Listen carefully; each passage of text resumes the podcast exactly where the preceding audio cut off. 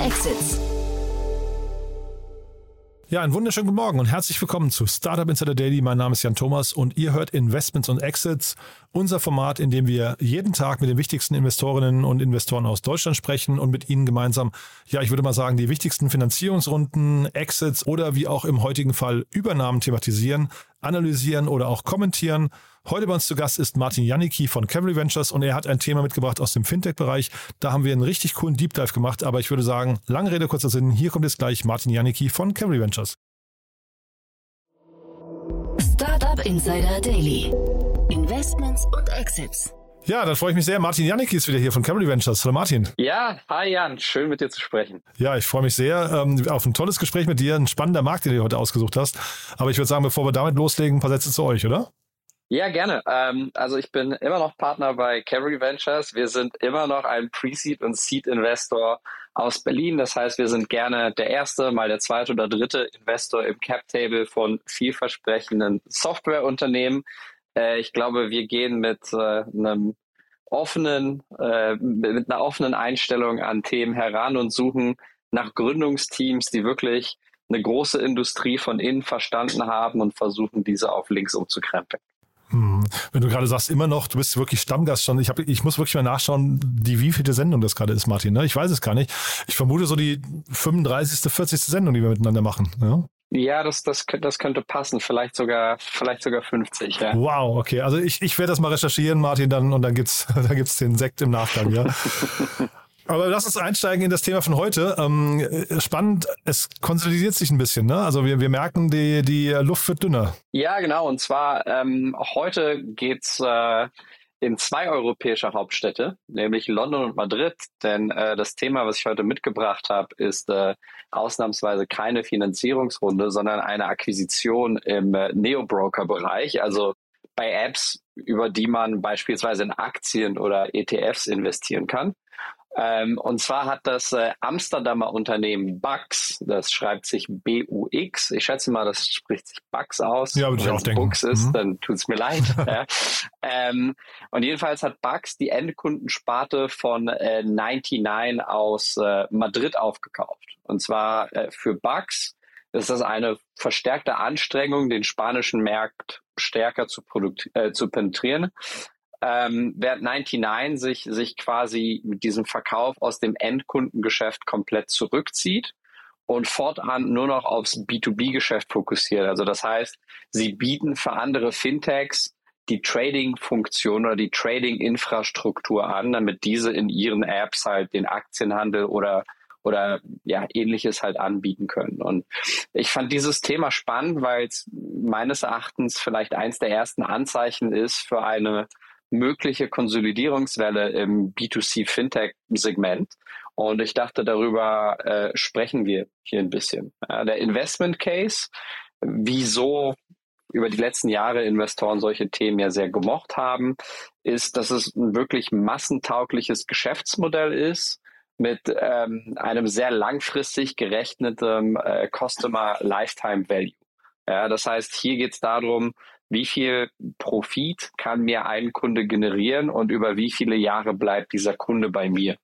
Ähm, und eben in dieser Kategorie geht man davon aus, ähm, dass das erstens die Kunden sehr lange an einen gebunden sind. Ja, beispielsweise bei, bei Bankkonten ist es historisch so, dass dass äh, Deutsche, 90 Prozent der Deutschen verwenden das allererste Bankkonto, was sie in ihrem Leben eröffnet haben. ja, also das heißt, der durchschnittliche Deutsche baut in seinem Haus, glaube ich, mehr Häuser, als er Bankkonten wechselt. Also damit meinen wir wirklich das, das, das Gehaltskonto. Ähm, und äh, hier ist natürlich auch die, die, die Idee dahinter oder die Fantasie dahinter, dass man vielleicht mit einem kleinen Aktiendepot anfängt, aber mit der Zeit halt eigentlich alle anderen Finanzdienstleistungen, die dieser Kunde bezieht, mit auch in diese App zieht und abbildet, sodass dieser Kunde hinten raus immer profitabler wird. Ähm, und du hast, äh, und man hat in diesem Modell, äh, sieht man oft eine, eine sehr aggressive Kundenakquise, ähm, weil das gewisse Player als, als so eine Art Landgrab sehen. Ja, wer, wer eben, weil Leute so selten und sehr ungern den Anbieter wechseln, geht es darum, wer als erstes da ist, dem gehört hoffentlich dieser langfristig sehr profitable Kunde.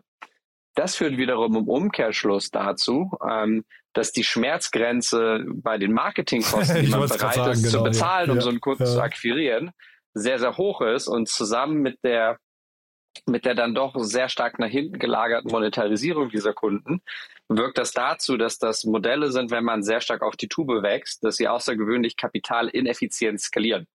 Und hier haben wir jetzt bei Bugs und 99 einen Fall, wo der Große den Kleinen ein bisschen äh, schluckt. Ja, also 99 ist 2018 gestartet und hat, soweit ich das nachvollziehen kann, bisher 8 Millionen Funding geraced. Äh, Bugs hat 115 Millionen in Funding geraced, unter anderem von HV und Tencent. Und die sind 2014 gestartet. Interessanterweise damit auch früher als Trade Republic.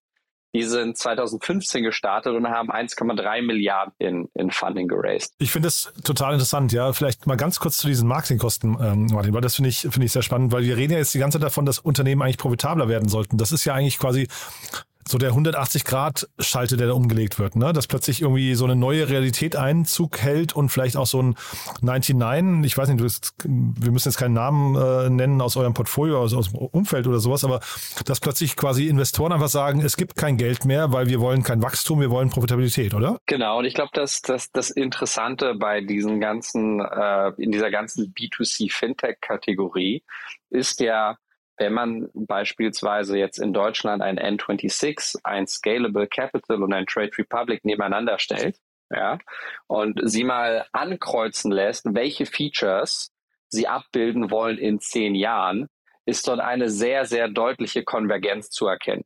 Ja, die, das Ausmaß, zu welchem diese Anbieter sich von den Funktionen her gegenseitig auf den Füßen rumtreten, ähm, wird einfach nur zunehmen. Eben aus dem Grund, weil wenn man bereit ist, immer aggressiver, immer teurer Kunden zu akquirieren, dann tut man das nicht nur, damit sie ein Aktiendepot bei sich haben, sondern möchte auch alle anderen Banking-Leistungen für diese, äh, für, diese Zielgruppe ähm, abbilden. Ja, und entsprechend wird es jetzt interessant zu sehen, wie sich äh, verschiedene Wettbewerber am Markt verhalten. Für die einen ist sicherlich das Kapital leichter verfügbar als für die anderen, aber wir werden sehen, auf einmal der Customer-Seite eine, eine zusätzliche Konsolidierung und dazu auch 99 zum Beispiel geht jetzt rein ins B2B oder B2B2C-Segment und wird sozusagen ein Dienstleister, der eben diese Infrastruktur unter der, der Haube anbietet. Ja, also wir bei Cavalry haben auch Investments gemacht im B2C Fintech Space. Ähm, Unsere These oder Vermutung, wohin das Ganze hingeht, ist eben, dass, sage ich mal, die, die typischen Core Banking Features und dazu zählt auch Krypto-Trading, Aktientrading, ETF-Trading, Banking-Leistung, also alles, was man sich typischerweise in einem klassischen Bankkonto vorstellt. Diese Features sehen wir als mittel- bis langfristig als komplett commoditized mm, genau. an. Mhm. Ja, das heißt, jeder wird das anbieten. Die Frage ist, ähm, was bietet man darüber hinaus an? Oder wann akquiriert man den Kunden, dass man gegenüber diesen Wettbewerbern einen Vorteil hat? Und, und hiernach haben wir bei uns ein paar Investments im Portfolio ähm, gestaltet und äh, schauen wir mal, ob wir damit richtig mhm. lagen. Was ich gerade spannend fand eben, du hast gesagt, ähm, es gibt so ein, so ein also man, man hat so einen langfristigen Customer äh, Lifetime Value. Das ist ja auch nochmal besonders. Du hast historische Zahlen äh, angeführt, hast gesagt, 90 Prozent der Menschen nutzen ihr erstes Bankkonto. Das ist aber historisch, ne? Man weiß gar nicht, ob das nach vorne rausgespiegelt auch so weitergeht, oder? Was würdest du sagen? Also ich und und und hier ist es natürlich eine, eine Prognose, ja, aber ich würde sagen, ähm, eben dadurch, dass wir mittel- bis langfristig eine Feature-Parität haben, ist, glaube ich, das Incentive, das Bankkonto zu wechseln, weiterhin relativ gering. Ja, wenn man, Entschuldigung, ja, wenn ich da unterbrechen darf, Martin, wenn man mit so einem, äh, sag mal, einem der neuen Anbieter schon startet, ne? aber man, die meisten kommen ja so von den Alteingesessenen, ne? so Sparkasse oder Deutsche Bank oder wie auch immer. Jetzt will ich gar nicht sagen, dass die schlechter sind oder so, aber die haben vielleicht dieses Feature-Set erstmal noch nicht, oder? Das stimmt, aber ich glaube auch, äh, wenn man, wenn man schaut, ja, vor ein paar Jahren, als N26 oder Revolut gestartet sind, ähm, zu einem großen Teil dadurch, dass man eine Kreditkarte hatte, mit der man international zahlen konnte und eine App, die wirklich gut funktioniert hat. Ja. Diesbezüglich haben, würde ich sagen, würde ich sagen, auch die meisten äh, sag ich mal, klassischen Anbieter wie eine Sparkasse oder eine Deutsche Bank doch ziemlich gut aufgeholt. Ja, also ich glaube wirklich nicht, dass das langfristig auf der reinen Banking-Schiene ähm, hier eine großartige irgendwie Abgrenzung ähm, stattfinden wird. Und entsprechend ist das, ist der Anreiz für jemanden, sein erstes Bankkonto zu wechseln, was ja gut funktioniert, äh, relativ gering, ja, weil das Umstellen zum Arbeitgeber zu gehen und zu sagen, hier, das ist mein neues Gehaltskonto und ich muss meine ganzen Daueraufträge, um meine Miete zu bezahlen und die Kredite zu bezahlen, äh, das alles ändern, wird, glaube ich, zu nervig sein. Ja. Entsprechend äh, haben wir gedacht, naja, gibt es eine Möglichkeit, vielleicht die Kunden möglichst früh abzugreifen. Entsprechend haben wir in, in, im Neobanking-Space in Rookie aus Hamburg investiert. Ja. Die machen ein Konto für Jugendliche ähm, und versuchen die Kunden möglichst früh zu gewinnen. Ähm, und wir haben uns natürlich, und, und worüber wir uns Gedanken machen, ist, ob man ein besonders interessante Produktexperience aufbauen kann, wenn man ein Nutzerverhalten hat, was sehr konzentriert ist. Ja, also jetzt komplett aus der Luft gegriffen, wenn ich eine Bank mache, nur für FC Bayern Fans und diese kriegen alle immer 100% garantiert Karten fürs okay. FC Bayern Heimspiel Aha. und 25% günstigere Trikots und Merchandise, dann ist das vielleicht doch wiederum ein Anreiz, äh, für jemanden das Bankkonto zu wechseln. Ja, das ist natürlich ein wirklich blödes und weit hergeholtes Beispiel, aber wir denken relativ viel darüber nach, wie man eben äh, dieses spezielle Nutzergruppenverhalten und diese zu, zu, äh, Zugehörigkeit in ein Finanzprodukt äh, bundeln kann. Weil wenn man das hinkriegt, äh, kann man zum Beispiel zum FC Bayern gehen und sagen, naja, ähm, das ist eigentlich eine Marketingmaßnahme für euch. Und normalerweise gebt ihr x Prozent eures Umsatzes für Marketing aus. Dann gebt doch stattdessen die Hälfte dieses Umsatzes als Rabatt an eure Kunden weiter die in dieser Bank sind und dann ist es unterm Strich für alle beteiligten Parteien ein Win-Win. Ja, also in die Richtung gedacht. Ho hochspannend, ja, ja, ja. Aber es ist natürlich auch wieder ein Marketingspiel hinterher, ne? Und das also eigentlich ähm, subventioniert man irgendwie ein vielleicht in sich schon nicht mehr ganz kompetitives Geschäftsmodell durch Marketingmaßnahmen ist eigentlich kein so richtig gutes Zeichen, finde ich. Ne? Ich habe mir mal parallel jetzt hier diese ganzen, ähm, einfach im Vorfeld mal auf Google Trends mal angeguckt, mit Panda, äh, Trade Republic, ähm, Bugs und so weiter. Das sieht alles nicht so richtig gut aus, finde ich, Martin. Also ich habe so das Gefühl, die, die haben ihren Peak alle so ein bisschen hinter sich. Ich weiß nicht, wie, wie dein Blick von draußen auf diesen Markt ist, aber so richtig, so richtig gut sieht es nicht aus. Ich glaube, über die letzten Jahre ist diese Kategorie unglaublich heiß gelaufen und die Bewertungen sind wirklich sehr, sehr stark in die Höhe geschnellt. Das sind sie in, in vielen verschiedenen Marktsegmenten, aber ich glaube hier ähm, ganz besonders, ja. Man sagt ja, die beispielsweise letzte Bewertungsrunde von Trade Republic hat stattgefunden auf, ich glaube, einer Bewertung von 6 mhm. Milliarden. Also ja. mehr als die Runde man, davor noch zumindest, ne? Es war keine Downround, ja. Genau. Mhm. Genau, wenn man sich äh, eine deutsche Bank anguckt, die hat eine Marktkapitalisierung von 20 Milliarden bei 25 Milliarden Umsatz. Äh, wenn man sich eine UBS anguckt oder eine ING Diva hat Market Cap von 42 Milliarden bei 17 Milliarden Umsatz. Ne? Also Banken, und klar, das verstehe ich, das sind nicht genau vergleichbare Businessmodelle. So eine Großbank ist ein Konglomerat an verschiedenen Produkten, die sich ganz verschieden unterhalten, äh, verhalten. Aber auch hier, glaube ich, kann man sagen, dass das Endprivatkundengeschäft nicht in jeder dieser Banken das Kronjuwel ist, ja. Und wenn all diese Banken von der Marktkapitalisierung traden zu ein bis zweimal Umsatz, ähm, ist es, glaube ich, sehr, sehr schwierig, ohne dass ich irgendwelche Zahlen kenne, ja, dass es äh, in, in, in Deutschland alleine ich glaube, vier oder fünf Unicorns in dieser Kategorie gibt. Mhm. Ja? Auch weil natürlich dann auf der anderen Seite der, der Käufermarkt von klassischen Banken nicht, nicht so groß ist. Ja? Wenn eine, Deut eine deutsche Bank mit, mit eben einem Market Cap von 25 Milliarden wird es schwierig haben, ein Trade Republic oder ein N26 oder sonst was zu schlucken zu einer Bewertung von, von 5 Milliarden Euro. Ähm, und ich glaube, hier, glaube ich, ist den Unternehmen nichts vorzuwerfen, aber ich glaube einfach, die Bewertungen über die letzten Jahre waren insbesondere in diesem Segment außerordentlich mhm. aggressiv. Mhm. Naja, und viel basiert ja eben auf diesen Wachstumsfantasien und jetzt durch diese Änderung hin zur Profitabilität ähm, ändert sich vielleicht auch eben der Marketing-Spend, den die dann eben haben, die Marketingbudgets. Und da ist natürlich die Frage, wie geht das jetzt weiter? Also da, da würde ich jetzt nach vorne raus keine Prognose wagen, ob, ob diese Bewertung nicht dann doch irgendwann, weil man sagt ja immer, die Unternehmen müssen in die Bewertung reinwachsen, aber das sehe ich jetzt hier so nach vorne, also ohne jetzt alle über einen Kamm scheren zu wollen, aber ich sehe das so ein bisschen, äh, ein bisschen äh, kritisch, muss ich sagen, Martin. Ja, aber das, das haben wir überall. Ich meine, der große Comp in Amerika ist Robin Hood. Ich glaube, die sind auch seit, seit der Börsenkurs ist 80, 85 Prozent gefallen.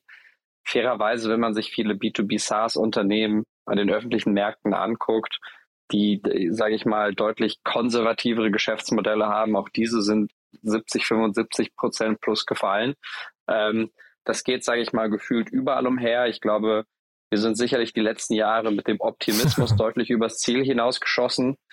Ich schätze oder hoffe, dass wir aktuell auch mit dem Pessimismus etwas übers Ziel hinausgeschossen sind. Ähm, ich glaube, die stärksten Unternehmen werden diese Krise überstehen. Es wird sicherlich ein paar auf dem falschen Fuß erwischen, vielleicht auch unverdient erwischen. Aber ich glaube, die Unternehmen, die auf der anderen Seite sozusagen rauskommen, sind dann umso stärker und beständiger langfristig. Ja, ob jetzt das Investment in die letzte Finanzierungs-Growth-Runde dort dann ein gutes war, auch von der langfristigen Rendite äh, her gesehen, das wird sich zeigen. Ich meine, auch viele dieser, dieser Runden, muss man ganz klar sagen, das kriegt man in der Öffentlichkeit nicht mit, aber die haben auf sehr strukturierten Terms stattgefunden. Ähm, also äh, das ist sicherlich ein sehr, sehr spannender space going forward. Mhm. Aber dann vielleicht trotzdem nochmal ganz kurz, wir reden ja hier vor dem Hintergrund, sagen wir, eines, eines ähm, Teilkaufs, ja, da wurde jetzt also quasi ein Filetstück rausgeschnitten und verkauft.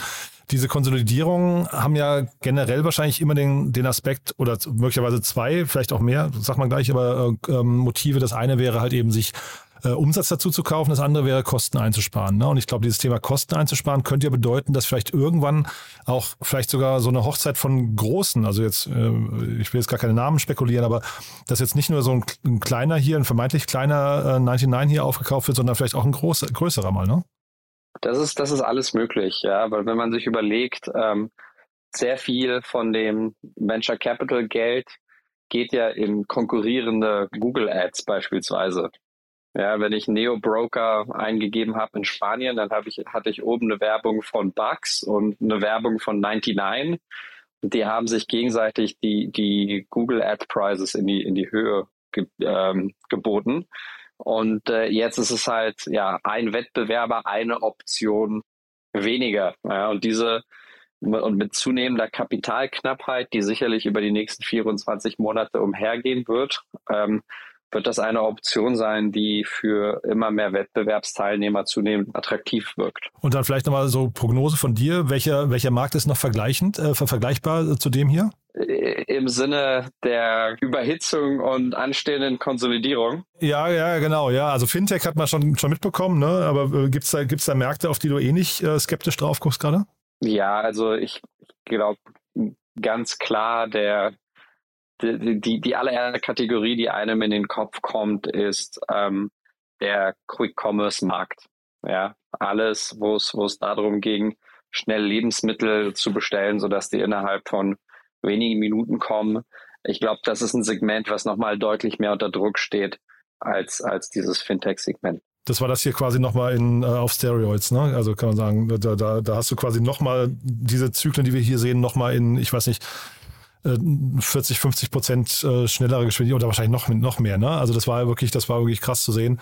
Ich glaube aber fast der Drops ist auch schon gelutscht, ne? Ja, also das ähm, ist für, für mich persönlich haben diese Modelle nie Sinn gemacht. okay, da seid ihr auch nicht investiert, ne? Wir sind da auch nicht investiert. Wir haben da einen relativ großen Bogen gemacht. Ich meine, äh, als, als Kunde, der in Berlin saß und sich irgendwie subventioniert für, für, für einen Kampfpreis hat Lebensmittel in zehn Minuten an die Tür liefern lassen, äh, war das natürlich äh, ein, ein, ein Spaß, aber darüber hinaus, ich meine, für mich persönlich, ich, ich hab's, ich hab nie, sage ich mal, das, das Licht am Ende des Tunnels gesehen und, und ich glaube, wir werden demnächst herausfinden, worauf es hinausläuft. Bleiben wir dran. In beiden Märkten würde ich sagen, Martin, äh, war ein sehr, sehr spannendes Gespräch, finde ich. Äh, bin, bin sehr gespannt, wie es da weitergeht. Haben wir was Wichtiges vergessen und vor allem, wer darf sich bei euch melden? Das haben wir noch vergessen, ne? Ähm, ja, bei uns melden dürfen sich äh, Teams, die, die wirklich ja, an der nächsten großen Idee arbeiten, die versuchen mit einer neuen Software oder einer neuen Online-Plattform wirklich einen Markt zu revolutionieren. Und darüber hinaus darf sich auch der Nikolaus bei mir melden, der hoffentlich etwas in meinem Stiefel lässt. Sehr cool. Vielleicht sogar per Quick Commerce, ne? Genau. Ja. cool, Martin. Du hast mir großen Spaß gemacht. Lieben Dank, dass du da warst und bis zum nächsten Mal, ja? Danke dir, Jan. War eine Freude, wie immer. Startup Insider Daily, Investments und Exits. Der tägliche Dialog mit Experten aus der VC-Szene. So, das war Investments und Exits und das war Martin Janicki von Cavalry Ventures. Damit sind wir durch für heute Vormittag. Ich hoffe, es hat euch Spaß gemacht. Wenn dem so sein sollte, wie immer die Bitte empfehlt uns gerne weiter. Wir freuen uns hier immer über neue Hörerinnen und Hörer, die uns noch nicht kennen, die sich vielleicht für den Fintech-Markt interessieren oder einfach nur lernen möchten, wie sich der Investorenblick auf einen Markt möglicherweise verändert, äh, anpasst im Laufe der Zeit, welche Faktoren da eine Rolle spielen und so weiter und so fort. Also es ist ja hier Weiterbildung pur. Von daher teilt das gerne. Dafür vielen Dank an euch und ansonsten vielen Dank fürs Zuhören. Vielleicht hören wir uns nachher wieder. Es kommen noch tolle Interviews Interviews heute und auch junge Startups. Und falls wir uns nicht mehr hören, dann euch einen wunderschönen Tag und dann spätestens bis morgen. Ciao, ciao.